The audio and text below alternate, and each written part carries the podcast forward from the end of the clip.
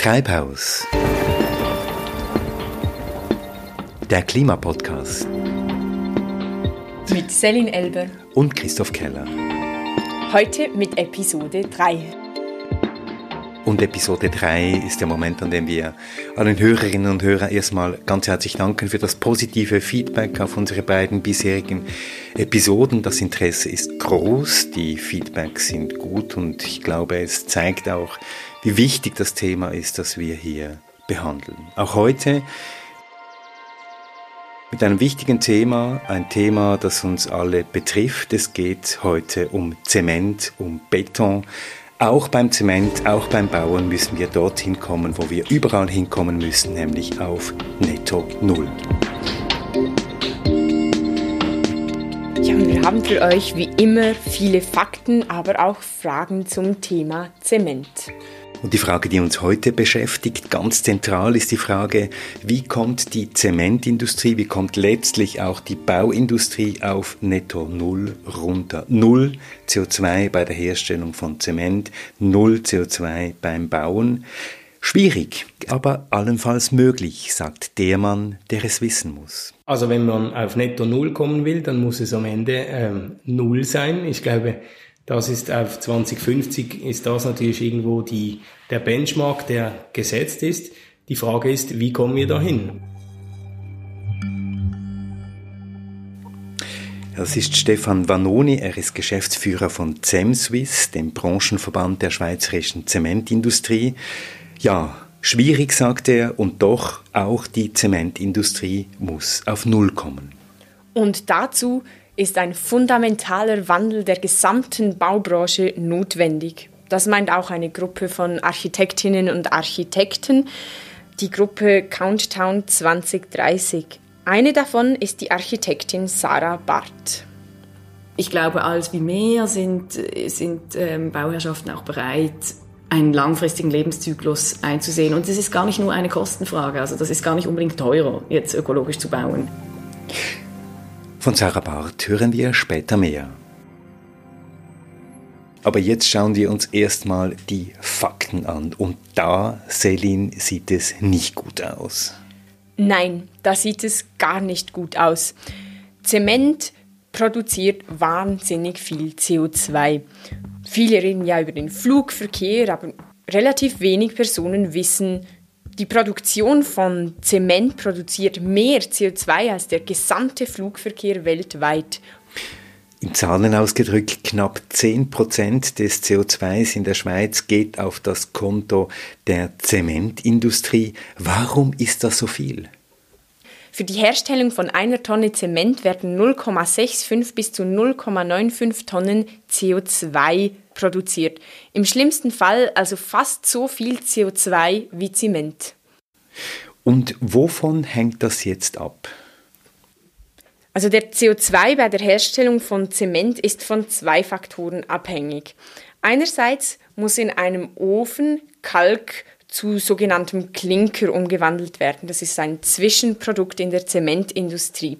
Und für das muss dieser Ofen auf mindestens 1400 Grad, oft sogar auf 2000 Grad erhitzt werden. Und das braucht natürlich eine Menge Energie. Und diese Energie wird vielerorts noch mit fossilen Brennstoffen gewonnen. Aber da gibt es ja Alternativen, da gibt es ja Ersatz für diese äh, fossilen Brennstoffe. Genau. Dieser Teil kann reduziert werden. Es können andere Brennstoffe verwendet werden, wie zum Beispiel Plastik, Holz, Abfall, Altöl, Pneus und so weiter. Da ist die Schweizer Zementindustrie führend. Und was heißt das jetzt? Reduktion von CO2 durch den Ersatz von fossilen Brennstoffen mit anderen Materialien. Ich habe dich richtig verstanden. Kommt da jetzt weniger CO2 raus oben? Das ist genau das Problem. Auch wenn in den Öfen Plastik, Holz, Abfall, Altöl oder Pneus statt Erdöl verbrannt werden, das CO2, das oben rauskommt, das ist genau das gleiche. Und vor allem diese Stoffe, die da verbrannt werden, diese alternativen äh, Brennstoffe, Plastik, Holz, ich sage es nochmal, Altöl, Pneus und so weiter, das wären eigentlich Wertstoffe, die wiederverwendbar wären in der Kreislaufwirtschaft, die wir ja in der Zukunft brauchen. Ja, aber die Argumentation der Zementbranche ist, dass ja diese Stoffe sowieso verbrannt werden müssen und weil wir, die Zementindustrie, es jetzt in unseren Öfen tun, äh, führt das halt eben rechnerisch zu einer Reduktion an CO2, aber real eben nicht. Hm, das ist das Problem der Rechnerei mit CO2.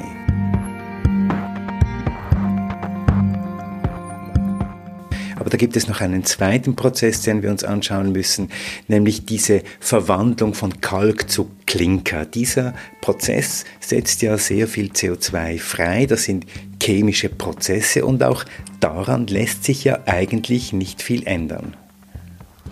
Auch da gibt es Alternativen. Forschergruppen weltweit beschäftigen sich damit, einen Ersatz von Kalk durch andere Gesteine zu finden, wie zum Beispiel Kaolin, Laterit oder Bauxit, die deutlich weniger CO2 produzieren würden. Auch an der ETH gibt es weit fortgeschrittene Versuche mit Lehm als Ersatz von Zement im Beton. Und dieser Ersatz, dieser Lehm, steht eigentlich für den Hochbau bereit. Und wichtig kann man vielleicht noch ergänzen, es gibt Recycling-Zement. Äh, Recycling-Zement reduziert die CO2-Emissionen ganz äh, entscheidend, ist zwar auch energieintensiv, aber es gibt da eine CO2-Reduktion. Die Stadt Zürich ist zum Beispiel mit dem Konzept des Urban Mining da relativ weit fortgeschritten. Davon gibt es aber leider viel zu wenig. 2,1 Milliarden Tonnen CO2 wurden 2018 weltweit ausgestoßen durch die Zementindustrie. Und auch 2018 wurden fünfmal mehr Zement gebraucht, verbaut als 1990.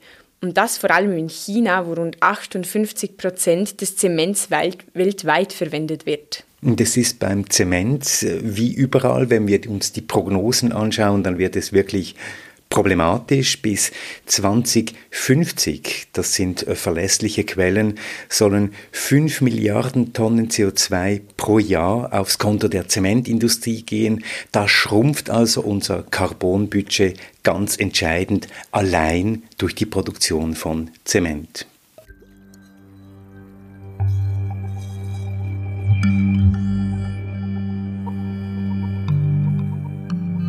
Wo steht sie denn heute, die Zementindustrie? Diese ist zwar vom CO2-Gesetz ausgenommen, muss aber aktuell ihre Emissionen mit CO2-Zertifikaten decken, mit einem Absenkungspfad. Christoph, du warst bei Stefan Vanoni, dem Geschäftsführer von CEMSwiss, dem Verband der Schweizer Zementindustrie. Genau, und ich wollte von Stefan Vanoni wissen, wie seine Branche grundsätzlich zum Pariser äh, Klimaabkommen steht und welche Pläne seine Branche hat, um tatsächlich dorthin zu kommen auf Netto Null. Die Freisetzung von CO2 ist inhärent mit der Produktion von Zement verbunden, weil man ähm, durch das Brennen von Kalkstein automatisch Kohlenstoff freisetzt und das äh, das ist natürlich die große Herausforderung hier im rund um Netto Null. Aber verstehe ich Sie richtig, Stefan Banoni, die Schweizer Zementindustrie möchte eigentlich den Anforderungen des Pariser Klimaabkommens Folge leisten. Das ist so, ja. Also die Zementindustrie hat einerseits nicht nur geholfen, das Kyoto-Protokoll zu erfüllen für die Schweiz. Wir haben bereits 2002 eine Branchenvereinbarung mit, mit dem Departement für Umwelt, Verkehr und Energie abgeschlossen, mit dem UVEC, und uns für, für drastische Reduktionen verpflichtet. Und wir haben auch jetzt das Ziel, auf 2050 dieses Netto-Null-Ziel zu unterstützen. Zu wie viel haben Sie sich denn verpflichtet zu reduzieren? Also wenn man auf Netto Null kommen will, dann muss es am Ende ähm, Null sein. Ich glaube, das ist auf 2050 ist das natürlich irgendwo die, der Benchmark, der gesetzt ist. Die Frage ist, wie kommen wir dahin? Und ähm, das kann ich Ihnen vielleicht schon vorab sagen. Wir werden das nicht alleine schaffen. Wir müssen einerseits entlang der gesamten Wertschöpfungskette brauchen wir Unterstützung. Wir brauchen einen, einen Schulterschluss von, von allen Akteuren. Ähm, aber die Zementer selber, die sind auch sehr aktiv, sind bisher bereits sehr aktiv und werden das auch in Zukunft bleiben. Ähm, da kommen große Herausforderungen auf uns zu, aber die packen wir an. Sie haben schon einiges getan. Minus 67 Prozent lese ich bei beim Einsatz von Brennstoffen. Sie haben da einiges äh, geleistet. Wie sind Sie darauf gekommen, den Einsatz von Brennstoffen um 67 Prozent zu reduzieren, seit, wie Sie gesagt haben, Anfang der Nullerjahre? Traditionell ist natürlich die Produktion von Zement äh, sehr energieintensiv. Also Sie müssen sich vorstellen, wir haben einen Ofen rund 80 Meter lang, der hat eine, eine Temperatur, eine Flammentemperatur von 2000 Grad. Und bei 1450 Grad entsteht eben Klinker, dieses Zwischenprodukt für die Herstellung von Zement. Jetzt, wenn Sie so viel Energie brauchen, dann optimieren Sie so oder so. Also Sie versuchen stetige Prozessoptimierungen umzusetzen. Sie versuchen äh, den, den Prozess besser zu machen und da, da kommt man eben auch darauf, und das sind die deutschsprachigen Länder in der EU, sind da sehr führend, eben auch alternative Brennstoffe einzusetzen. Also traditionell fossile Brennstoffe hat man ersetzt. Und wie Sie das richtig gesagt haben, man ist mittlerweile so weit, dass man zwei Drittel ähm, der ursprünglich fossilen Brennstoffe ersetzen konnte und mittlerweile sehr viele Abfallfraktionen als, als heizwertreiche Brennstoffe einsetzen kann. 2.683.887 Tonnen CO2 hat die Schweizer Zementindustrie 2017 ausgestoßen. Ein Teil davon ist der Prozess an sich. Wo haben Sie sich da verbessert? Genau, wie Sie richtig sagen, das eine ist die Brennstoffebene, also im Prinzip die Energie, die man braucht ähm, bei der Produktion äh, von, von, von Klinker. Das andere ist eben auch das, frei, das freigesetzte CO2 aus dem Kalkstein, also sprich aus dem gebrannten Kalkstein. Und da hat man verschiedene Hebel. Die, der eine Hebel ist, dass man den sogenannten Klinkerfaktor reduziert. Also das heißt, ursprünglich war ein klassischer Portland-Zement, wie, wie der genannt wird, der bestand aus praktisch 100%, 98, 95% Klinker. Und Klinker ist eben genau dieses Zwischenprodukt, das, das äh, sehr viel CO2-Emissionen mit verursacht, wenn man das herstellt. Das heißt, man hat in der Schweiz diesen Klinkerfaktor sehr stark reduziert. Man ist heute auf Werten, die, die deutlich tiefer sind ähm, als, als eben diese ursprünglichen 98 Prozent. Ähm, und man hat andererseits eben auch diese diese Zementsorten, die eben Klinker reduziert und durch das eben auch CO2 reduziert sind, die finden einen guten Anklang im Schweizer Markt. Also man hat hier sozusagen die Produktepalette verbessert, auch im, im Hinblick auf die CO2-Belastung. Haben Sie Zahlen? Größenordnung, ich, ich kann Ihnen keine genaue Zahl sagen, aber ich schätze jetzt aus dem Bauch heraus, dass man sich in der Größenordnung von, von rund 75 Prozent befindet, äh, eben ursprünglich von, von äh, über 90, 98, 95 Prozent herum. Was man eben auch sieht, ist, dass man, das ist vor allem interessant, die Lieferungen der Schweizer Zementwerke, also sprich die, die heimische Produktion, das ist so, dass der, der Anteil von diesen klinkerintensiven Zement von rund 45 Prozent im Jahre 2003 auf, auf rund 6, 6 Prozent gesunken ist. Also Reduktion beziehungsweise Ersatz von fossilen Brennstoffen durch andere Materialien und auf der anderen Seite Reduktion des Klinkergehalts. Jetzt sind Sie aber, Stefan Vanoni, wenn ich das richtig verstehe, am Ende der Fahnenstange. Wie soll es denn weitergehen? Ja, ich muss vielleicht noch ergänzen, es gibt noch andere Prozessoptimierungen. Also was wir haben, das vergisst man immer wieder auch, wir haben in der Schweiz in einem Steinbruch das weltgrößte Elektrofahrzeug im Einsatz. Also wir haben ähm, einen, einen sogenannten E-Damper, also einen Elektrodamper. Das sind, ein Damper ist ein großer Kipplader. Und dieser vollständig elektrische äh, Damper, der hilft sehr viele äh, Treibstoffe einzusparen, also Diesel und so weiter. Wir haben auch ähm, elektrische Förderbänder, sprich wir haben immer, wenn Sie im Steinbruch das, das zerkleinerte Material in das Zementwerk transportieren müssen, dann haben sie oft auch eine Bremswirkung, also sie, es kommt von einem Lag, einer höheren gelegenen Abbaustelle zu einem tiefer gelegenen Zementwerk.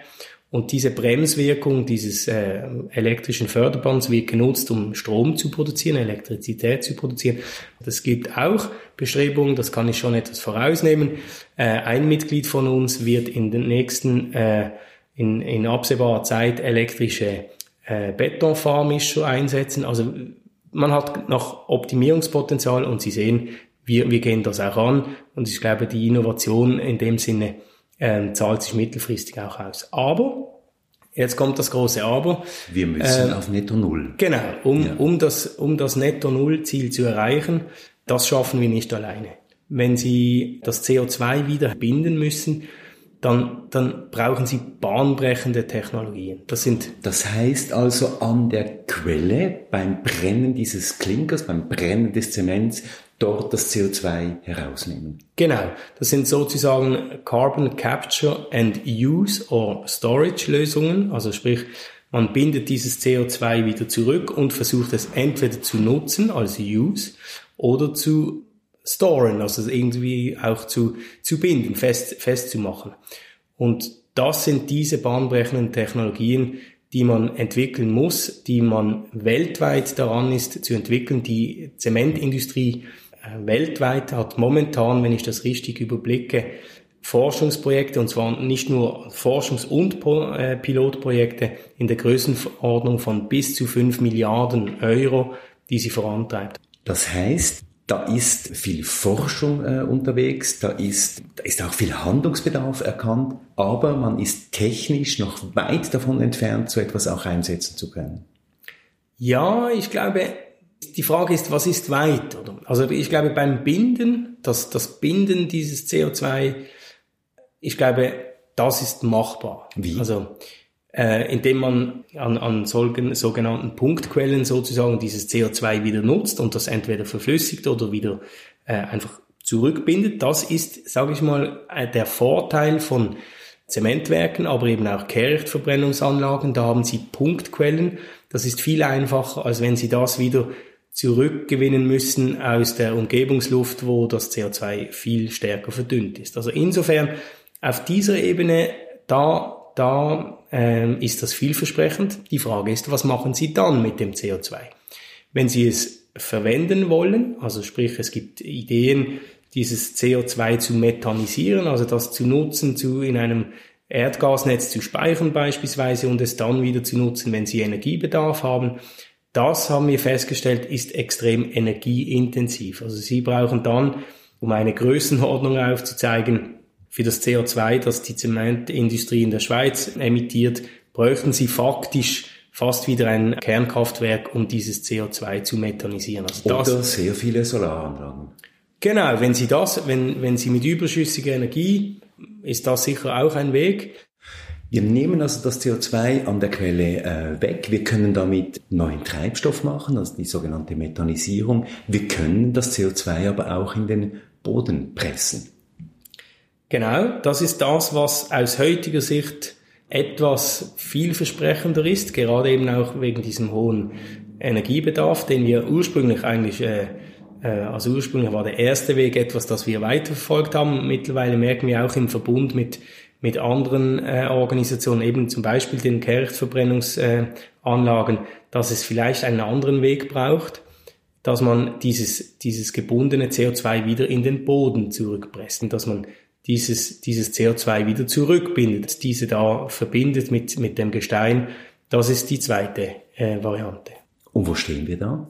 Da stehen wir in, äh, kann man glaube ich sagen, erfolgsversprechenden Gesprächen. Es ist äh, wie gesagt, wir schaffen das nicht alleine. Sie können sich vorstellen, da sprechen Sie über riesige Investitionen, wenn Sie Pipelines nutzen müssen oder bauen müssen, um dieses CO2 wieder zurückzubringen, da wo man eben Platz und die Möglichkeit hat, gesteinsgeologisch gesprochen auch, dass das passt.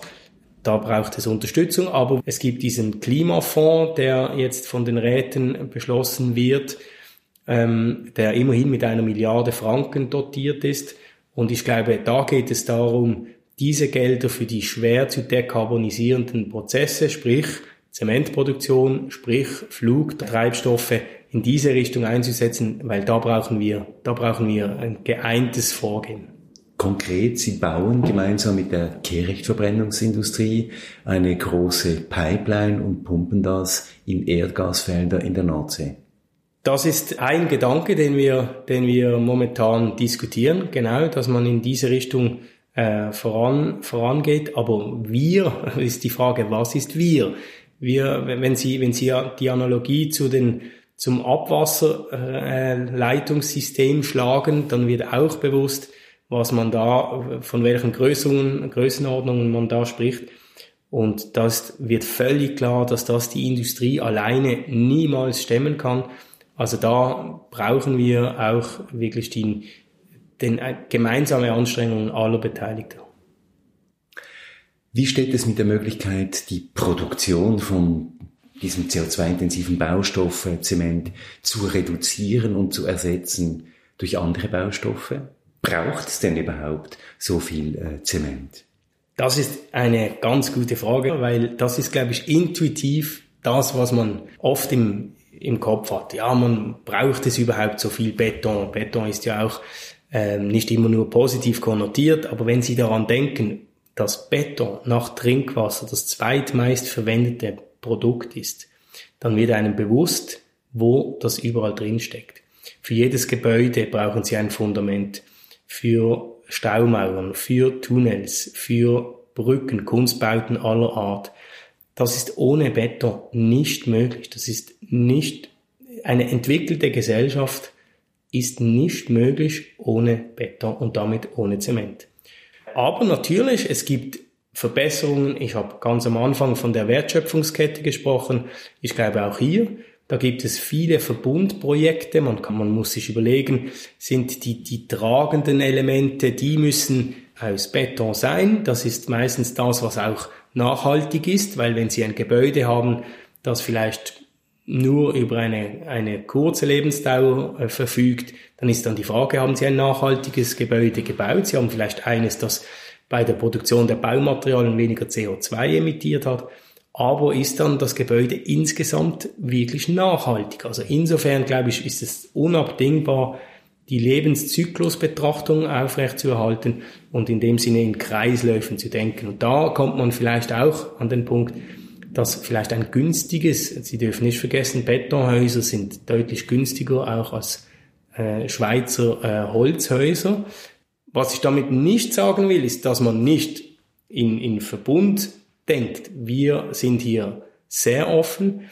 Wir haben auch mit Beton Suisse eine Organisation, die hier sehr aktiv ist, auch in, in der Weiterentwicklung bei den, bei den Gebäuden, dass, äh, dass die Hybridbauten, Holz, Beton, ich glaube, man muss jeden Baustoff mit seinen Vorteilen einsetzen. Und wenn Sie die schönen Holzhochhäuser anschauen, sehen Sie dann auch, die, auch die haben ein Fundament aus Beton und der Liftschacht ist meistens auch aus Beton, aber das ist genau in die Richtung, wie wir gehen müssen. Wir müssen die Stärken der verschiedenen Baustoffe kombinieren.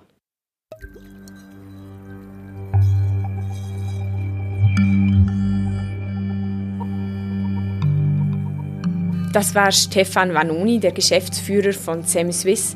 Dazu hast du noch zwei Bemerkungen, Christoph. Ja, Bemerkung eins. ich wiederhole nochmal, diese 67% Reduktion an CO2, die gehen tatsächlich aufs Konto des Ersatzes von Brennstoffen durch diese anderen Materialien, Fette, Pneus, Abfälle und so weiter. Und da wird einfach nicht weniger CO2 produziert, sondern es wird einfach CO2 rechnerisch umgelagert. Und Bemerkung 2? Bemerkung 2 betrifft dieses Projekt der CO2-Abschöpfung an der Quelle. CO2, das dann mit Pipelines abgeführt wird, irgendwo in der Nordsee in alten Gaslagern sequestriert wird. Da sind die Gespräche mit dem Verband der Betreiber Schweizer Abfallverwertungsanlagen tatsächlich weit fortgeschritten. Das hat mir Robin Cartier, der Geschäftsführer des VBSA, noch einmal bestätigt. Und es gibt auch einen Brief von Simonetta Sommaruga, die sagt, dass dieses Vorgehen an sich zu begrüßen sei und dass der Bund dieses Vorhaben unterstützt. Da geht also was, dieses, diese Pipeline ist offenbar in Planung. Allerdings, die Technologie von Carbon Capture and Storage ist noch nicht anwendungsbereit.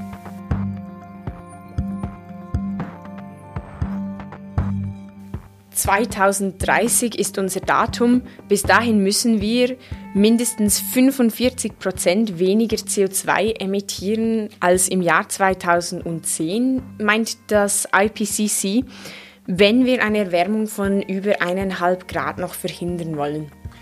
2030 müssen wir also möglichst weit sein, möglichst viel reduzieren und darum geht es auch einer Gruppierung, die sich Anfang Jahr formiert hat. Countdown 2030. Genau, Countdown 2030 ist eine Gruppierung von Architektinnen und Architekten, die sagen, auch wir müssen einen Beitrag leisten. 2030 ist unser Ziel. Und ich habe dazu mit Sarah Barth, Architektin in Basel, gesprochen. Sie führt hier ein Architekturbüro, ein Büro für Architektologie. Mein Name ist Sarah Barth, ich bin Architektin, ich habe ein kleines Architekturbüro in der Stadt Basel. Daneben bin ich tätig bei der ETH in Lausanne ähm, und unterrichte und forsche dort. Und ich bin im Vorstand der Architekturdialoge in Basel und Gründungsmitglied von Countdown 2030. Countdown 2030. Was heißt Countdown 2030 und warum Countdown 2030? Ähm, Countdown 2030 ist eine Gruppe von Architekturschaffenden. Ähm, wir haben uns kurz vor der letzten Jahreswende gegründet, getroffen aus einem, aus einem losen Zusammenschluss, aus einem Gefühl von, wir müssen was machen, es ist jetzt wirklich dringend, ähm, wurde dann eine relativ konkrete Sache. Wir haben einen Countdown installiert, der wandern wird. Aktuell ist er montiert über dem Eingang vom Schweizerischen Architekturmuseum.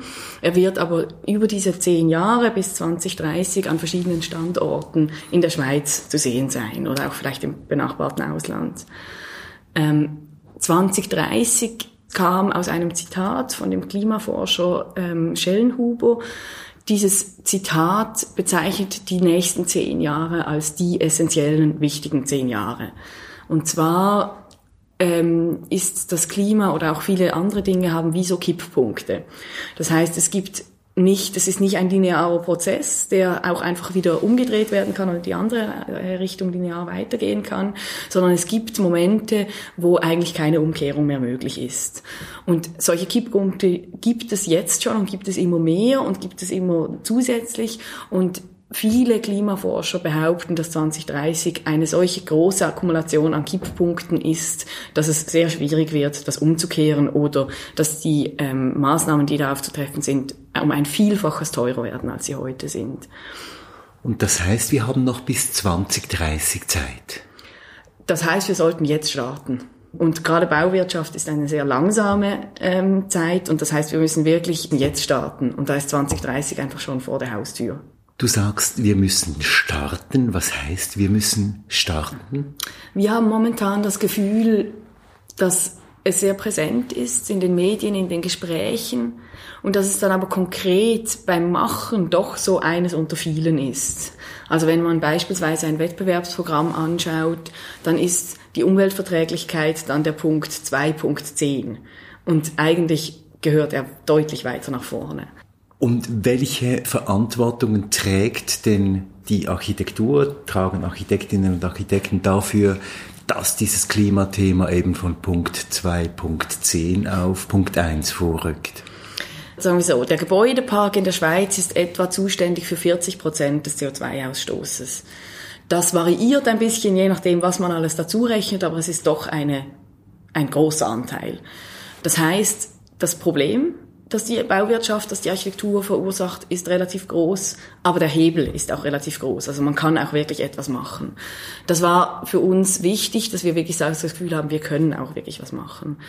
Wir als Architektinnen und Architekten sind natürlich nur bedingt entscheidungsfähig, weil wir haben nicht, wir sind nicht die Bauherren, sondern wir sind die Architekten aber wir sind doch auch Berater von den Leuten, die bauen. Und wir haben dort doch auch eine gewisse Mitsprachemöglichkeit oder auch eine, man kann Lösungen aufzeigen. Und ich glaube, als wie mehr sind, sind ähm, Bauherrschaften auch bereit, einen langfristigen Lebenszyklus einzusehen. Und das ist gar nicht nur eine Kostenfrage. Also das ist gar nicht unbedingt teurer, jetzt ökologisch zu bauen. Wenn man das mit von vornherein eindenkt, gerade wenn wir zum Thema Beton oder Holz kommen, wenn ein Holzbau, wenn man einen Betonbau entwirft und dann einen Holzbau darüber stülpt, dann wird es meistens teurer. Wenn man aber von vornherein einen Holzbau entwirft mit den notwendigen Tragweiten etc., dann ist es nicht teurer. Und das heißt, das beginnt eigentlich schon ganz früh beim Konzept, eigentlich bei der ersten Idee über eine Baute. Ja, das ist so. Das beginnt sogar schon noch früher beim Standort einer Baute.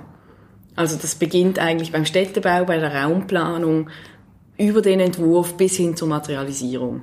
Und was wäre denn jetzt dein Ziel, wenn du jetzt sagst, idealerweise, wenn ich ein ein, ein Haus von Grund auf konzipieren kann. Was ist dein Ziel? Netto Null CO2 oder sogar ein Haus bauen, das eine CO2-Senke sein könnte? Wenn ich jetzt selbst ein Haus bauen würde, ganz in, in der äh, Traumwelt, dann würde ich schon versuchen, ein mindestens CO2-neutrales Haus zu bauen und eigentlich im Idealfall auch noch eines, was Energie produziert etc. Wir denken aber, dass es über diese Leuchtturmprojekte hinaus auch wirklich die große breite Masse braucht, weil es gibt sehr, sehr tolle Gebäude, die so gebaut wurden. Es sind aber bis jetzt immer noch einzelne. Und es gibt so dieses sogenannte Pareto-Prinzip, also dass man sagt, man macht 80 Prozent mit 20 Prozent vom Aufwand und für die letzten 20 Prozent braucht man nochmal 80 Prozent vom Aufwand, also so von, vom Verhältnis.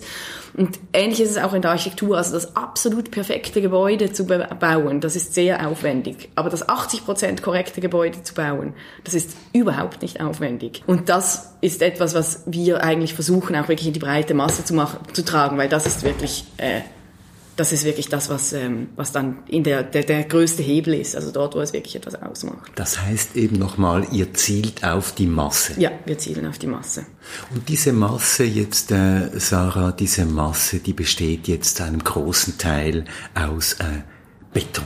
Beton ist Zement, Zement ist weltweit eine der größten CO2-Quellen. Das heißt, ihr wendet euch eigentlich gegen Zement und gegen Beton? Wir wenden uns nicht grundsätzlich gegen ein Material, sondern wir wenden uns eigentlich gegen eine Emission. Und wir sagen, dass es durchaus Gebiete gibt, wo Beton schwierig zu ersetzen ist. Ich bin kein Tief, keine Tiefbauerin, aber ein Tunnel, denke ich mal, ist schwierig ohne Beton. Hingegen heute habe ich das Gefühl, wird Beton relativ beliebig eingesetzt. Also so wie, so wie Erdöl eigentlich auch. Erdöl ist ein unglaublich tolles Material und heute wird es einfach verbrannt. Man könnte unglaublich wertvolle und tolle Kunststoffe damit herstellen, die teilweise heute wirklich wichtig sind. Und dass man es verbrennt, ist einfach minderwertig. Eine minderwertige Benutzung. Und ähnlich ist es mit dem Beton heute. Man braucht den Beton an so vielen Orten, wo es eigentlich nicht unbedingt notwendig wäre. Ähm, aber Beton ist toll. Also Beton ist auch schön und ich liebe es, mit Beton zu bauen. Aber es kann es ja wohl nicht mehr sein. So, es ist nicht, dass wir uns grundsätzlich gegen Beton wenden. Das Stichwort ist schon gefallen, Holz. Holz als nachhaltigen Rohstoff. Was sagt Countdown 2030 zum Thema Holz? Eigentlich ein bisschen ähnlich wie zum Thema Beton. Ich glaube, wir sind nicht gegen Beton und wir sind auch nicht per se pro Holz. Aber Holz hat extrem viele Chancen. Holz ist ein nachwachsender Rohstoff. Die Schweizer Wälder aktuell sind am Wachsen. Also das heißt, wir haben mehr Holz, als wir aktuell verbrauchen. Holz hat Möglichkeiten, dass man ihn, dass man das, den Baustoff sehr, sehr breit einsetzt. Er hat eine angenehme Oberfläche, hat eine Sichtqualität grundsätzlich. Man kann es aber auch verkleiden. Und die Normen werden auch als wie besser, dass man wirklich sagen kann, ja, ähm, auch, auch hohe Gebäude, auch mit hohen Brandschutzanforderungen sind Holz heutzutage möglich. Jetzt seid ihr Architektinnen und Architekten ja eingebunden in eine ganze Reihe von Normen, also SIA-Normen, Bauvorschriften, äh, Wärmedämme, Vorschriften und so weiter und so fort. Was braucht es jetzt aus deiner Sicht auf der Ebene der Normen? Was braucht es da für Veränderungen, damit wir auf diese CO2-neutralen oder annähernd CO2-neutralen Bauten rankommen? Die letzten Jahre waren viele Gesetze und Normen auf den Betrieb ähm, fokussiert. Das heißt auf die wenn das Gebäude mal steht, wie viel Energie es dann noch braucht. Also Minergiestandard zum Beispielsweise, genau. also wie viel gedämmt werden muss, wie viel, wie die Wärme erzeugt werden muss, etc. Und ich glaube, zusätzlich dazu braucht es etwas, was wie viel graue Energie in einem Gebäude gespeichert ist. Weil das wird immer zentraler, prozentual. Weil die, weil Nullenergiehäuser, die relativ wenig Energie brauchen im Betrieb, sind inzwischen relativ weit verbreitet. Und jetzt müssen wir noch die graue Energie angeben, die nach wie vor relativ groß ist. Und ich glaube, dort müssen die Normen und auch die Gesetze noch ähm, einen Schritt weitergehen, als sie jetzt gehen.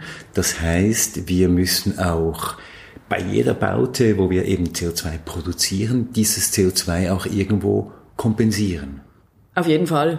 Äh, beispielsweise, wenn man ein Holzgebäude macht, dann ist es ja so, dass dieses Gebäude auch CO2 speichert während der Zeit, in der es steht. Und dass dafür auch wieder ein Platz frei wird, wo ein neuer Baum gepflanzt werden kann. Oder wenn eine äh, Holzfaserdämmung beispielsweise, die viel für Schrägdächer verwendet werden, ähm, eingesetzt wird, ist es ökologisch gesehen deutlich besser, als wenn wir eine Styroporplatte dorthin kleben, weil auch dieses Material CO2 speichert.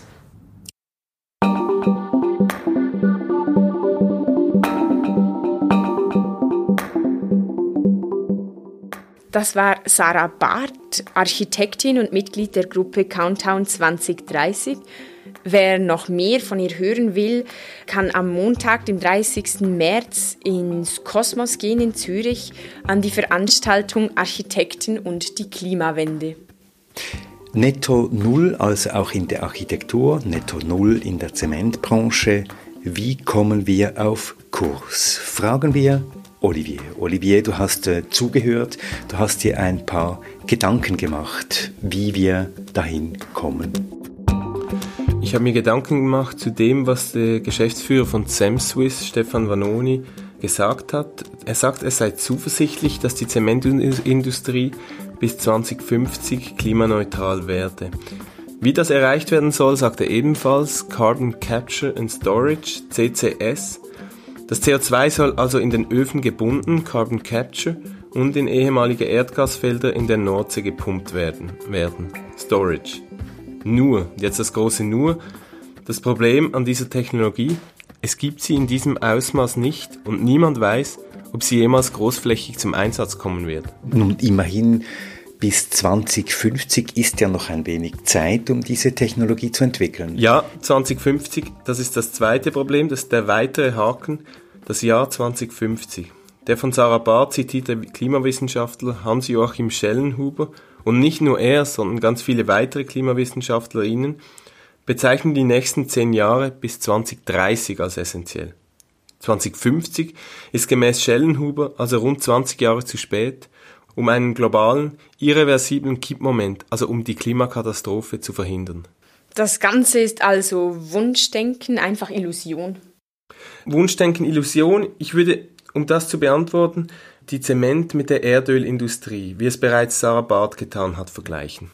Und die Sozialanthropologin Diana Rajak beschrieb 2019 in einem Essay ein ähnliches Narrativ bei Kommunikationsverantwortlichen der Erdölindustrie, wie wir es jetzt bei der Zementindustrie feststellen. Es ist eine seltsame Art von Zuversicht angesichts des Umstands, dass schlicht jede weitere Förderung von fossilen Brennstoffen unweigerlich in die Klimakatastrophe führt. Dazu hat Dina Rajak äh, vier Stufen herausgearbeitet, wie es trotzdem zu dieser Zuversicht kommt, zu dieser Zuversicht, dass man das Problem irgendwie lösen wird, aber vielleicht auch nicht. Die Stufe 1 ist die Behauptung, dass kein Widerspruch zwischen den angestrebten Umsatzzielen und der Erreichung der Pariser Klimaziele bestehe. Beim Zement wäre das, unsere Produktion wird wachsen und dennoch erfüllen wir das Pariser Klimaabkommen. Genau, so etwa. Stufe 2, die folgt dann, ist die Ohnmacht. Aufgrund von nicht hinterfragbaren Annahmen, also etwa die Welt kann auf Zement nicht verzichten, schränken sich die Handlungsmöglichkeiten drastisch ein. Rajak nennt diesen Mechanismus Willful Blindness, also gewollte Blindheit. Und der, das hat viel mit Sachzwangdenken zu tun. Statt also zu fragen, wie Öl oder Zement möglichst ersetzt werden können, wird am gewohnten Geschäftsmodell festgehalten. Und dann folgt die Stufe 3. Deine Rajak beschreibt, wie die Industrie die eigenen Möglichkeiten leugnet und auf höhere Kräfte verweist. Und das gilt auch für die Zementindustrie. Diese behauptet, dass eine entwickelte Welt untrennbar mit Zement verbunden sei. Und dass die Zementindustrie also eigentlich nur eine Nachfrage bediene, für die sie nichts kann. In dieser Logik fällt ein großer Teil der Verantwortung von ihr ab. Man schiebt also das Problem auf andere und immer weiter weg. Das ist wie die Ölindustrie, die sagt, wir produzieren zwar Öl, wir können aber nichts dafür, dass die Menschen dann mit Benzinautos herumfahren. Genau, und dann folgt Stufe 4. Nach Rajaks Analyse taucht dann plötzlich ein Deus ex machina, also ein plötzliches Ereignis auf, das die Lösung aller Probleme liefert. Das wäre in diesem Fall die Carbon Capture and Storage Technologie, CCS, eine Option, die sowohl die Zement- wie auch die Erdölindustrie ganz vorne sehen. Statt also anzuerkennen, dass die CCS-Technologie mit vielen Fragezeichen verbunden und innerhalb der notwendigen Zeit bis 2030 kaum Erfolge erzielen wird, setzt sie diese Technologie ganz, hohe, ganz nach vorne auf ihre Prioritätenliste. Das alles tönt ziemlich düster, tönt nach Sachzwangdenken und äh, vor sich hinschieben. Gibt es auch irgendwelche Dinge, die ganz konkret getan werden können? Es gibt Dinge, die getan werden können und vor allem müssen, so etwa beim Bauen. Dort muss, wenn immer möglich, auf Holz oder andere äh, CO2-arme Baumaterialien gesetzt werden, wie etwa Lehm, wie wir bereits gehört haben. Jetzt wer nicht selbst baut, sondern den Druck auf die Industrie oder die Behörden erhöhen will, der sollte die maximale Reduktion von Zement in allen Planungsschritten mit öffentlichen Aktionen einfordern von der Städteplanerin über den Architekten bis zur Baufrau. Ihr müsst euch also informieren, wo solche Aktionen in eurer Region geplant sind. Also das heißt, wir sollten uns konkret in Bauvorhaben ein Stück weit einmischen? Ich würde, ein, ich würde sagen, einmischen geht zu weit, weil das, man sollte ja nicht die Aufgabe, die Arbeit der Behörden übernehmen. Dazu sind wir gar nicht in der Lage. Aber es geht darum, die Behörden daran zu erinnern und auch die Industrie, dass sie äh, die Pariser Klimaziele unterzeichnet haben und diese auch umsetzen müssen. Du redest davon, die Behörden zu erinnern und das macht man mit der Politik. Das politische Werk Hauptwerkzeug für die Bekämpfung der Klimaerhitzung in der Schweiz ist sicher das neue CO2-Gesetz. Ähm, Im derzeitigen Entwurf wird aber die Zementindustrie ungenügend angesprochen. Am 19. März stimmt nun der Nationalrat über diesen Gesetzesentwurf ab und kommt er durch, haben wir für die Schweiz für viele Jahre ein CO2-Gesetz, das die Klimaerhitzung eigentlich nicht wirklich ernst nimmt. Auch weil sie die Zementindustrie kaum in die Pflicht nimmt. Was ihr also da tun könnt, Aktionen, wie bereits gesagt, aber meldet euch bei euren Parteien und Abgeordneten, macht klar, dass ihr damit nicht einverstanden seid. Hartnäckig und vehement. Danke, Olivier. Danke. Danke euch. Und das war's für heute. Nächstes Mal reden wir über zivilen Ungehorsam und wieso dieser wichtig ist, um die schlimmsten Folgen der Klimakrise zu verhindern. Treibhaus. Der Klimapodcast. Eine Produktion von Podcast Lab mit Olivier Christe, der für die Handlungsansätze recherchiert hat, mit dem Support von Samuel Schläfli, Simon Jäcki und Alexandra Baumgartner, der Musik von Lukas Fretz und mit Selin Elba und Christoph Keller. Ihr findet uns auf Spotify, auf iTunes und bald auf unserer Webseite. Und wenn euch dieser Podcast gefällt, wenn ihr Anregungen habt, Kritik und Ideen, dann schreibt uns unter info at podcastlab.ch.